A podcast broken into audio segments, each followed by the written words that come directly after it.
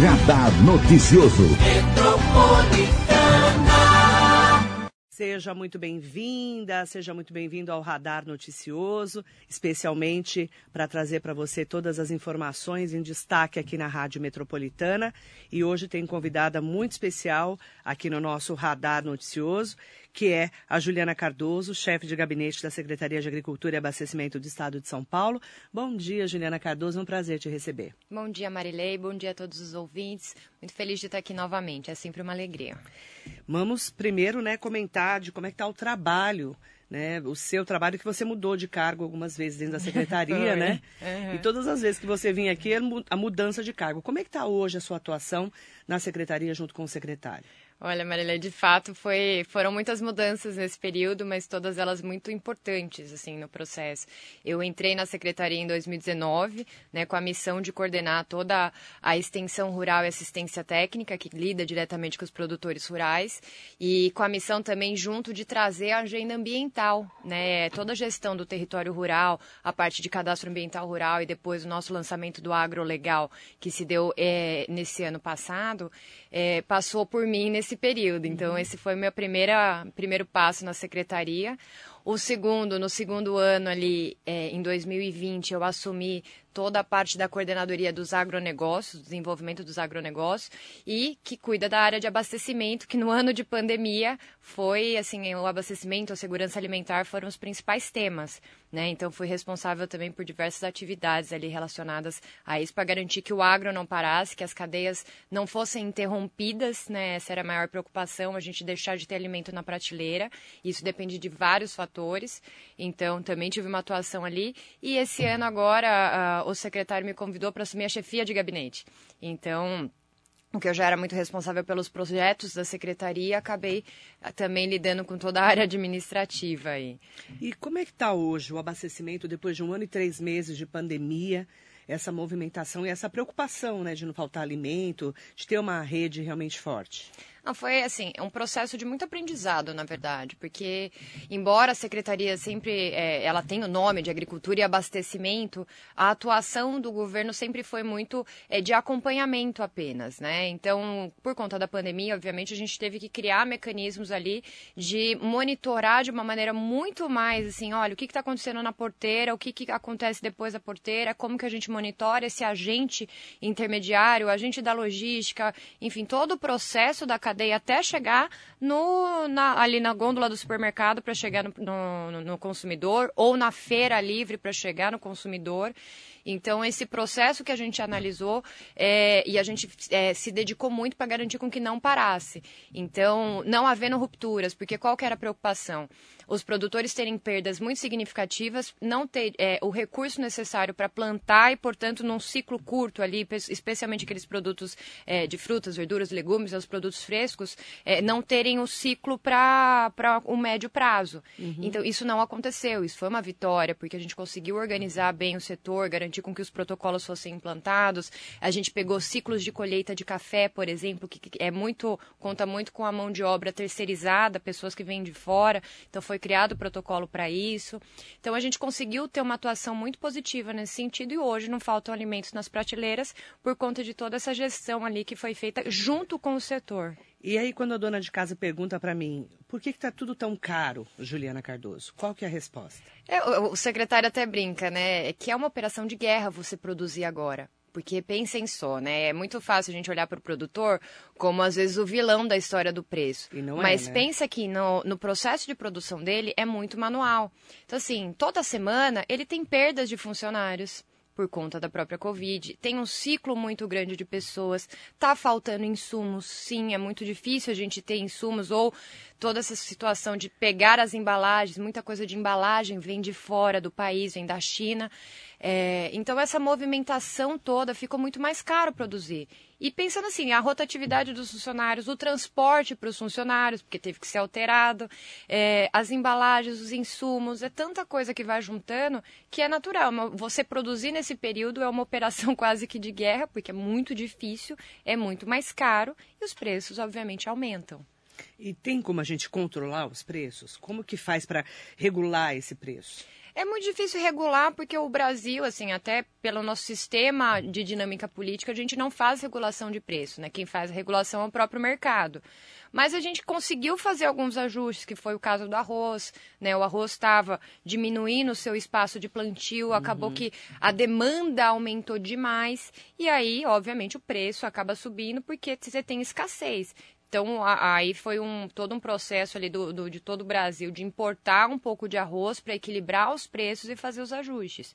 Então, assim, são compensações que o próprio mercado precisa fazer, óbvio, é, e com toda certeza. A gente teve diversas reuniões com o próprio PROCON para tratar da carne, para tratar de alguns outros produtos, uhum. é, junto com os produtores rurais, para a gente equalizar e mostrar também essas questões dos preços. A gente tem atuado para olhar os detalhes desse custo de produção que aumentou, para tentar melhorar, mas assim, é, é, é importante que ciclos aconteçam.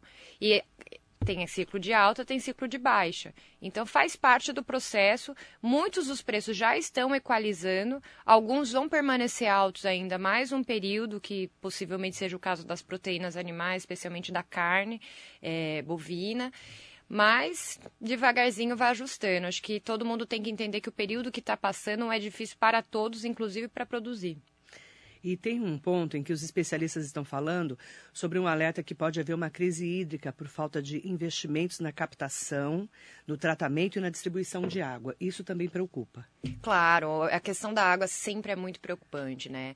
Mas vale dizer, e eu sou conselheira lá no CONSEMA, né, que é o Conselho Estadual de Desenvolvimento do Meio Ambiente, é, e a gente vem trabalhando já ao longo desses dois anos ali é, todo esse, esse cuidado para garantir que as reservas, é, os reservatórios de água sejam preservados. Então, foi alterado, por exemplo, ali no Cantareira, o reservatório da Cantareira, tudo em volta.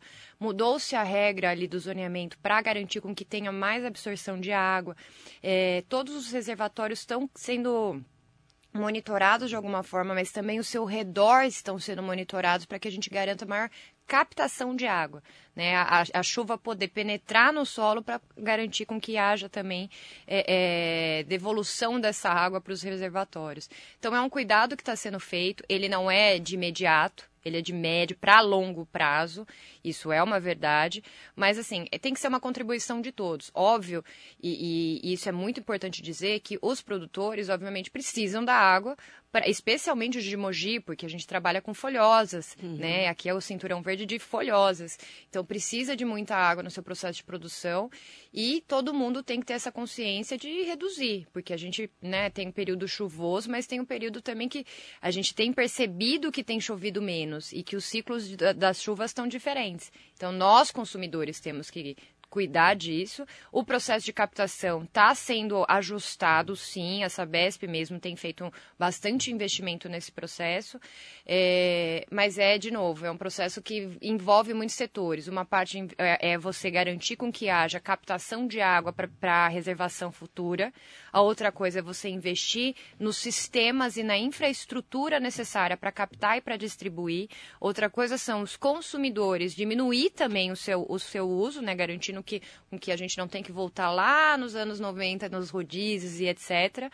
E uh, na própria produção, a gente garantir com que também haja investimentos para a gente é, é, ter uma produção com uso eficiente desses recursos. Então, é uma cadeia longa que tem vários agentes importantes é, que tem que ter o esforço de cada parte.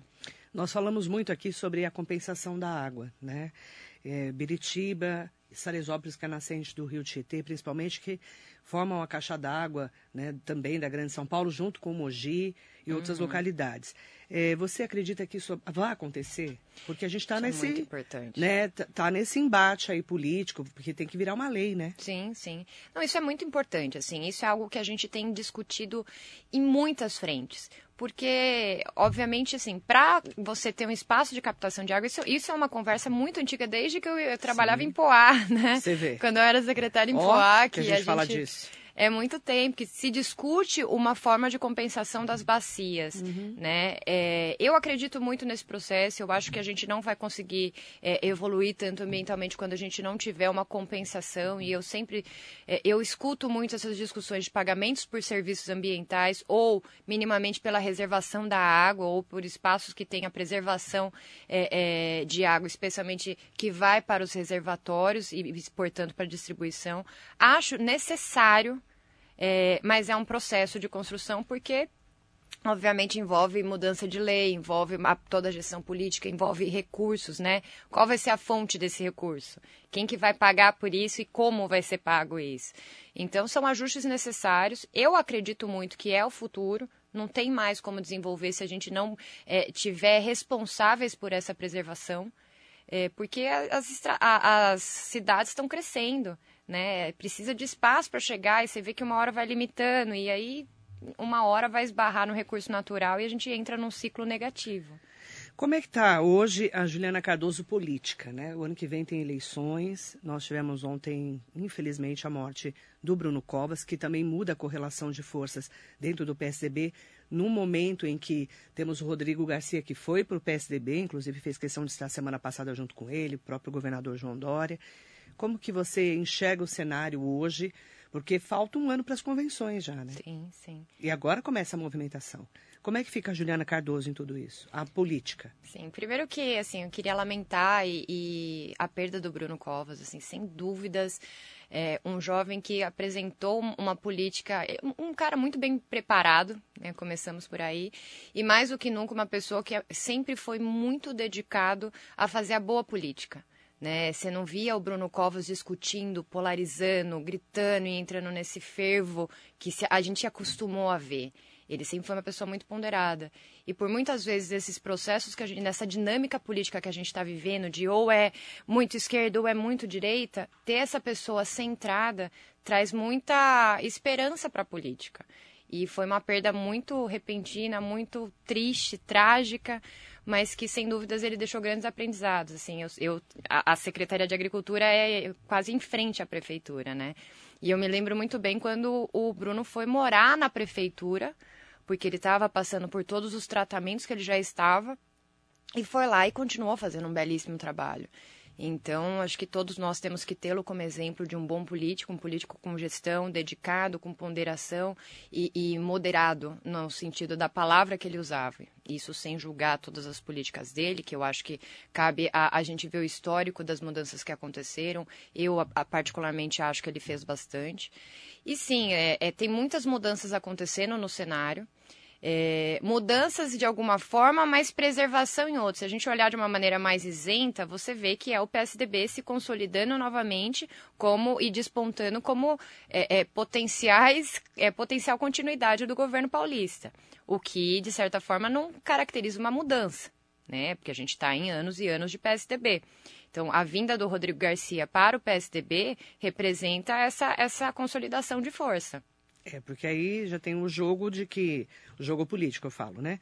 É, de que o João Dória vai para presidente, deixa o Rodrigo Garcia aqui como candidato ao governo do estado de São Paulo e o PSDB estruturado, e aí a gente vai ver como que vai ser o Geraldo Alckmin, por exemplo, nessa, nessa disputa, né? Exatamente. É um jogo que de xadrez, é um, né? Que é uma pessoa extremamente importante e relevante, Sim. assim.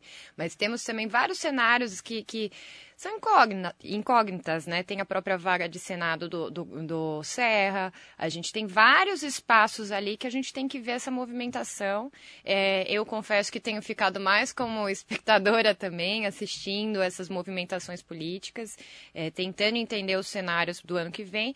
O planejamento está se cumprindo né, que é o governador Dória realmente se lançar à presidência, o Rodrigo Garcia é, se lançar a governador do estado, e a gente está vendo essas forças é, chegarem aí e, e aglutinarem com outras pessoas. Então, é, é, um processo relevante que a gente tem que observar a cada passo. Né? Dentro do governo do Estado, onde você é chefe de gabinete né, da Secretaria de Agricultura e Abastecimento, já começam as mudanças? Vão haver mudanças, sim. né? Mas vou deixar para os responsáveis vir aqui anunciar para você. É, mas são mudanças boas, são mudanças positivas e que, sem dúvidas, todo mundo ganha nesse processo e, e acho que vai ser muito legal. E você continua no governo do estado? Eu permaneço no governo do estado. Você não vai ser candidata? Não. que vem? Por enquanto, não. Não? Por enquanto, Mas não. você continua no PL? Eu continuo no PL. Mas não é candidata a deputada, nem pré-candidata por enquanto a nada? Por enquanto, não. Não, porque como você foi candidata na Sim, última claro. eleição, né? As pessoas sempre perguntam, vai ser, não vai ser? Claro. Não é verdade? Não, e eu tenho um carinho imenso, assim, todo mundo, bom, sabe que mesmo atuando no governo do estado, eu sou muito presente na região, a a gente vem bastante para cá, porque obviamente é, eu fui para uma área de agricultura, em que coincidentemente Mogi, a região toda, é, muito forte na agricultura. Tem, tem toda né? uma ligação, né? Então, eu, eu permaneci muito presente aqui na região, é, tenho um carinho imenso por, pelos mais de 25 mil votos que tive, é, mas eu acredito muito que eu tenho conseguido contribuir com o meu propósito, que era ajudar, que era construir políticas públicas de qualidade, e a gente fez muito isso na secretaria. Então, me- eu sou muito encantada com o poder de transformação que o Poder Executivo tem né? E o poder no sentido é, de poder fazer. Né? Quando você tem os instrumentos na mão, você tem a capacidade de realizar, você consegue entregar políticas públicas muito legais. Né? Um exemplo do que a gente fez aqui recentemente, que é a entrega do Cesta Verde. Né? A gente conseguiu transformar ali um projeto com recurso federal, que veio do, do Programa de Aquisição de Alimentos, e transformá-lo num projeto realmente é, especial. Aqui da região, por enquanto, Biritiba Mirim já recebeu. Inclusive, foi a primeira entrega. A gente veio aqui com o secretário Gustavo Junqueira, com a primeira-dama Bia Dória, lá com o prefeito Inho, em Biritiba, para começar a entrega de cestas. O que, que é isso? Né? Com o recurso que a gente é, é, teve acesso, a gente fez uma curadoria, ele trouxe os pequenos produtores, mas aqueles produtores mais vulneráveis, é, faz aquisição de frutas, verduras e legumes, monta isso tudo numa caixa padronizada, que foi desenhada com, com o perfil nutricional necessário para atender as famílias em vulnerabilidade, com frutas, verduras, legumes, tubérculos. Então, uma cesta de 10 quilos que a gente entregou para a população em vulnerabilidade. Então, isso foi também focado na, na segurança alimentar nesse período de pandemia para ajudar as duas pontas, o produtor rural e a pessoa em vulnerabilidade. Vão ser mais de 450 mil cestas nessa primeira rodada é, e a gente vai fazer mais rodadas e que possivelmente nessas próximas entre mais cidades aqui da região. E aí também, eu não sei se você está acompanhando, Juliana, você está no governo do estado, mas na sexta-feira nós fomos pegos de surpresa com o edital dizendo que Mogi não vai ter um pedágio, mas vai ter dois pedágios. Na Mogi Dutra, que a gente já estava lutando contra, e agora na Mogi Bertioga também. E a Artesp lançou esse edital e deixou todo mundo sexta-feira de cabelo em pé, né? Óbvio, né? E revoltadíssimos. Nós estamos revoltadíssimos com, essa, com esse anúncio da Artesp. Tanto é que daqui a pouco tem uma entrevista aqui com um técnico da Artesp para a gente entender melhor sobre esse edital. Como que você enxerga o impacto de dois pedágios, que a gente não quer que tenha, óbvio, vamos lutar para isso, inclusive judicialmente, para o impacto no dia a dia, né? Porque assim, Sim, sim. para a gente escoar, por exemplo, a produção, nós vamos para quem é, vai estar em Mogi, vai ter que pagar um ou dois pedágios, se pegar Mogi Dutra e Mogi Bertioga. Como que você enxerga isso para a região do Alto Tietê? A gente tem que olhar com muita cautela, assim, sem dúvida alguma. é, Olhando de quem está dentro do Estado, a gente trabalhar sempre com o que é justo. Né? A política pública tem que ser feita procurando sempre a justiça social e, todo, e, e colocar todo mundo junto dentro desse processo. Olhando do outro lado, acho que a gente tem uma movimentação muito positiva no sentido de alterar a forma como se cobram pedágios, e isso está passando, já passou no Congresso, vai passar no Senado, que é a tarifa somente proporcional. Você usa só, isso é feito na Europa, nos Estados Unidos, de que você só paga pelo trechinho que você andou. Então não é uma tarifa igual para todos os postos, é, ela é proporcional, mas eu acho que a pessoa da Artesp pode falar muito melhor do que eu. Isso é uma tendência. É, mas você colocar em todas as pontas da cidade é, é, pedágio é algo preocupante para quem tem que se deslocar para trabalhar, idas e vindas.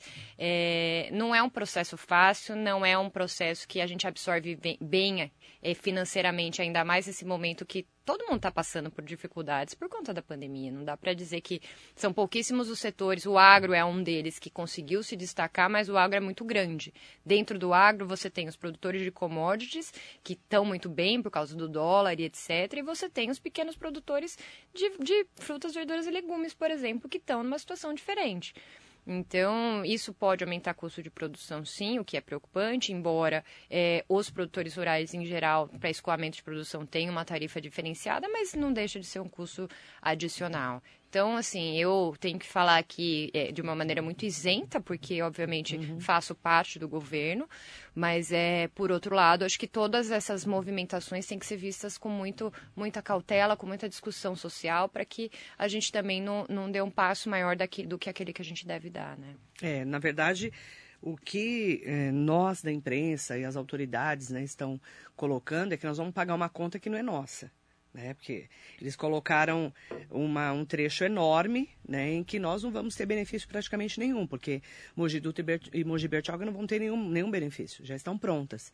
Então esse é o impacto que Mogi das Cruzes vai acabar pagando. E claro que a gente vai falar desse assunto já já com o deputado federal Marco Bertaioli, que inclusive vai pedir uma audiência com o Rodrigo Garcia, o vice-governador, que está tocando esse assunto, que agora é do PSDB, para é, dizer que Mogi vai lutar contra o pedágio. O próprio Caio Cunha, o prefeito da cidade, ontem se reuniu com autoridades, o deputado Estevão Galvão, o prefeito de Arujá, o doutor Camargo, a Priscila, de, a Priscila de Ferraz, né, a Priscila Gambale, prefeita de Ferraz, e vai entrar na justiça contra a Artesp. Essa é a informação que a gente já tem e a gente vai acompanhar com certeza. Esse vai ser o assunto, ah, sem dúvida. com certeza, dessa semana, porque pegou todo mundo de surpresa na sexta-feira passada. Eu quero mandar bom dia especial para todo mundo que está aqui com a gente, a Silene Furlan, o Johnny Matos em Cheglu. Bom dia, Johnny, mandando um bom dia para você. Ô, Johnny, esses dias, Johnny, um beijo para você. Esses dias me, me mandaram o seu recado lá, com a, a gente teve uma reunião com o CREA e eles mandaram o seu recado, Johnny. Obrigada, um beijo para você. Bom dia, do CREA São Paulo, né? É, mandar bom dia também para o Jacaré da Rodoviária de Arujá, Mariso Meoca, Fátima Fatinha, Rose Leone, Hilda Maria Maxud, a Duda Penáquio. O Luiz Americano fez uma pergunta, colocou aqui, bom dia Marilê, bom dia Juliana. Gostaria de saber se existe algum projeto para o Banco de Alimentos de Itaquá, Itaquá-Setuba. Bom, Itaquá eu não sei dizer neste momento se Itaquá vai entrar na próxima lista do, do, do Cesta Verde, uhum. tá? É, tenho que, que, conferir, mas eu sei que aproximadamente duas ou três cidades do Alto Tietê serão incluídas no, no projeto Cesta Verde. Nos Porque... próximos dias? No próximo edital, edital, mas que vai sair nos próximos meses, assim, okay. não vai passar muito tempo, não. É, por que, que eu não sei dizer especificamente? Porque a gente tem que seguir um critério de distribuição dos recursos em que a gente pega as cidades com maior índice de insegurança alimentar. Que chama, por isso é, que Biritiba foi primeiro. É. É o índice INSAN, que é de 2018, a gente não tem o mais atual, mas é o que o Ministério da Cidadania recomenda que a gente use. Tá. Então, a gente usa das estruturas de banco de alimentos para recepcionar banco de alimentos e todos os equipamentos socioassistenciais para direcionar essas cestas. Então, por parte da agricultura, é, a gente vai trazer mais para a região, mas assim, de cabeça, honestamente, eu não sei dizer agora. Uhum. Mas terão mais duas ou três cidades da região mas que quando serão tiver, a gente vai anunciar aqui com certeza. Pedro Luiz Cardoso. Ô tio, um beijo. bom dia Marilei, bom dia Juliana, que surpresa boa ver a minha sobrinha falando tão bem logo pela manhã. Parabéns. Um beijo. Bom dia, Pedrinho. Amélia Trípoli aqui com a gente, a Carla Pozo, Sérgio Cordeiro de Souza, falando dos políticos sempre arrumando um jeitinho de cobrarem cada vez mais impostos, como já não se bastasse os inúmeros impostos absurdos que já pagamos em produtos e serviços. Esse é nosso país. Nem me fale, Sérgio. Esse é o problema, né?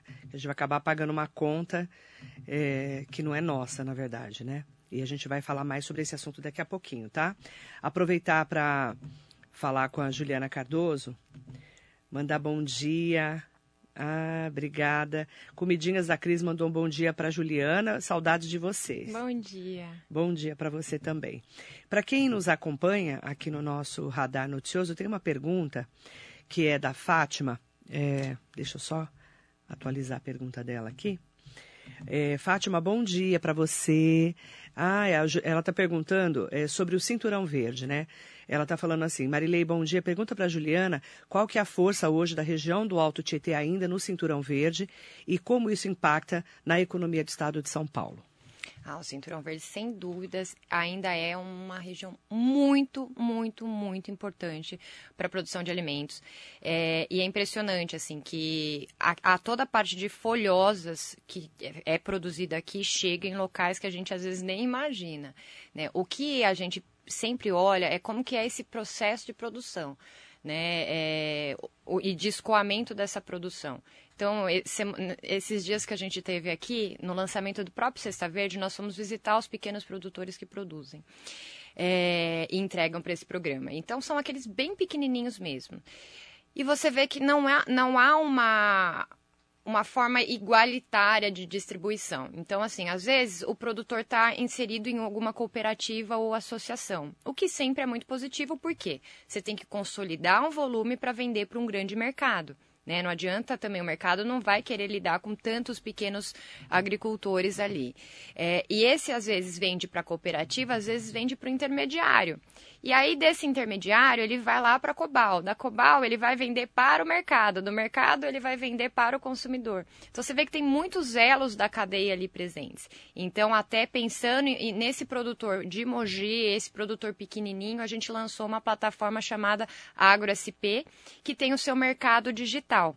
O que, que é isso? É, é, um espaço em que o produtor consegue montar meio que a sua lojinha, né? Ele coloca a sua foto, a foto da propriedade, coloca a foto dos seus produtos, todas com a classificação da CEAGESP, que é muito mais fácil para os, os compradores grandes, os mercados comprarem, estimulando a economia local, então tudo é olhado pelo raio de produção. Então, assim, eu sou a Juliana, eu produzo alface, tomate, cenoura na frequência tal. Então, cada semana eu tenho 10 toneladas de cenoura cenoura, é, eu consigo entregar num raio de 50 quilômetros é, e eu quero procurar os mercados que é, querem comprar. Por outro lado, a Marilei é uma compradora, é um mini mercado que quer comprar os produtos da região. Você vai colocar é, semanalmente, eu quero cinco caixas de cenoura num raio de 50 quilômetros e a gente faz essa, esse match, né, que a gente brinca, que é colocar a oferta com a demanda. Você faz todo o sistema de cotação online, consegue enxergar nessa vitrine todos os produtores que você tem na sua região e aí fechar os negócios. Então, isso é a nossa fórmula de, forma de estimular com que o produtor se conecte cada vez mais com esse distribuidor, com esse vendedor. Então você, ele, assim, você de certa forma vai limpando esse processo é, de tantas pessoas que acontecem, que passam por essa cadeia e faz com que o produtor tenha uma margem maior e que também a gente tenha uma compra muito mais qualificada, porque está tá, tá próximo, você tem qualidade do produto, você sabe a origem desse produto, né? Não está tudo misturado e você é, tem uma segurança muito maior no processo. Então, isso é algo que a gente tem trabalhado, que vai ser também para os produtores aqui da região. É, e, de novo, assim, Mogi e toda a região do Alto Tietê tem extrema importância na produção ainda de, de, de frutas, verduras e legumes, especialmente folhosas, e flores, né? Sem deixar as flores de lado, porque aqui é uma região muito importante de produção de flores. Renato Lima, bom dia para você. Luciana Amaral mandando um bom dia especial para nós. Bom dia, Lu. Bom dia. João Garrido Ramos Neto direto lá de Poá. O Adilson Santos, que é de Poá, bom dia, querido. Você que conhece Poá, qual sua visão em trabalhar melhor a agricultura da cidade? É, agricultura em Poá. Afinal, faltam políticas públicas na cidade. Ou não seria viável isso para Poá? Bom, Adilson, é, obrigada pela sua pergunta. Um beijo para você e para todos de Poá. Sinto muita saudade do pessoal de lá. Foi um período você tão uma relação importante para né? mim, assim. Tenho um carinho enorme por todos, por todo o pessoal da secretaria. De... Eu fui secretária adjunta de Meio Ambiente e Recursos Naturais, né? Na gestão do... Eu fiquei nas duas gestões, na gestão do Marcos Marcos Borges. Marcos Borges e na gestão do Jean, de Jean Lopes. Do Jean Lopes também. É, fiquei, passei pelas duas, mas foi um período muito especial. É, Poá, é, a gente tem, na época, eu me lembro, tinham cerca de oito UPAs. O que, que são UPAs? Unidades de Produção Agropecuárias. Que, em geral, eram sítios, né? Quando a gente atualizou ali, especialmente pelos números do IBGE, a gente tinha aproximadamente três propriedades só que produziam. Mas é, isso não quer dizer que Poá não consiga ter agricultura. Não é esse o fato. Porque, obviamente, é, Poá, apesar de ter seus 17 quilômetros é, quadrados, ela é muito pequenininha, é, a gente também, por outro lado, tem uma expansão urbana muito grande. Na, na época, eram 93% de área urbana. Então, sobra 7% ali só de área rural, o que tem pouco. Mas, cada vez mais, a gente tem conversado e falado sobre agricultura urbana e periurbana que é possível fazer acontecer, né? Ali embaixo do linhão, por exemplo, que você não pode realizar muitas atividades, uma horta ali seria bastante produtivo. É, a gente tem vários sistemas novos de fazer horta nas cidades que têm dado muito sucesso. É, tem própria, as próprias Pink Farms, que aí são é, é como é que fala? São metodologias um pouco mais avançadas, mas que você consegue produzir utilizando é, galpões de, de luz de LED ali para produzir especialmente hortaliças e tal. Então, assim, sempre é possível implantar. É, cada vez mais a gente está discutindo essa relação das pessoas na cidade com os alimentos. E sim, é possível a gente implantar sistemas de hortas urbanas e periurbanas dentro do contexto de Poá. Então, uhum. assim, não é porque Poá não tenha tantas áreas agrícolas que ela tenha que ficar longe dessa, dessa temática. Muito pelo contrário. As pessoas de lá também, acho que todo mundo busca ter uma relação cada vez mais, uma relação mais próxima com o seu alimento. Então, essas hortas são possíveis de acontecer o David Rodrigues. Bom dia, Juliana. Excelente trabalho que vem realizando na nossa Secretaria Estadual de Agricultura e Abastecimento. Muito Obrigada. bom dia. Bom dia para você. Eu quero aproveitar para, primeiro, agradecer a Juliana, né? Para ela contar depois as novidades que vão acontecer nos próximos dias aí com essas mudanças que sempre acontecem né, no governo do Estado de São Paulo. E agradecer a sua entrevista, as atualizações aqui da região do Alto Tietê, que a gente sempre traz junto com os nossos ouvintes. Obrigada. Obrigada, Marilei. Obrigada a todos. É sempre uma alegria estar aqui. Acho que só para finalizar, a gente sempre é, é, focou muito, Marilei, em, e até o último lançamento que a gente vai ter aqui em Mogi, que eu não poderia deixar de falar. É, a gente sempre focou muito em levar cidadania para o campo né? Porque a gente vê essa dificuldade de, de levar os mesmos níveis de serviço que a gente tem na cidade para o campo. Para a gente é muito fácil pegar o celular, atender. Para a gente é muito fácil trabalhar com é, é, ter um endereço ali para abrir uma conta bancária ou fazer um pedido ali na internet e receber em casa, ter um Netflix para assistir. Mas as pessoas que estão nas áreas rurais não têm essa mesma é, facilidade. Então a gente vai lançar agora, a gente lançou em Itu semana passada, em Pardinho também semana passada, e o próximo mapeamento vai ser aqui em Mogi das Cruzes, começando na, na, em Mogi, mas vai expandir para todo o Alto Tietê, é, o mapeamento das estradas. O que, que é isso? A gente vai achar todos os é, produtores rurais, então todas as propriedades rurais, seja ela produtor, um comércio, etc., que estão nessas áreas.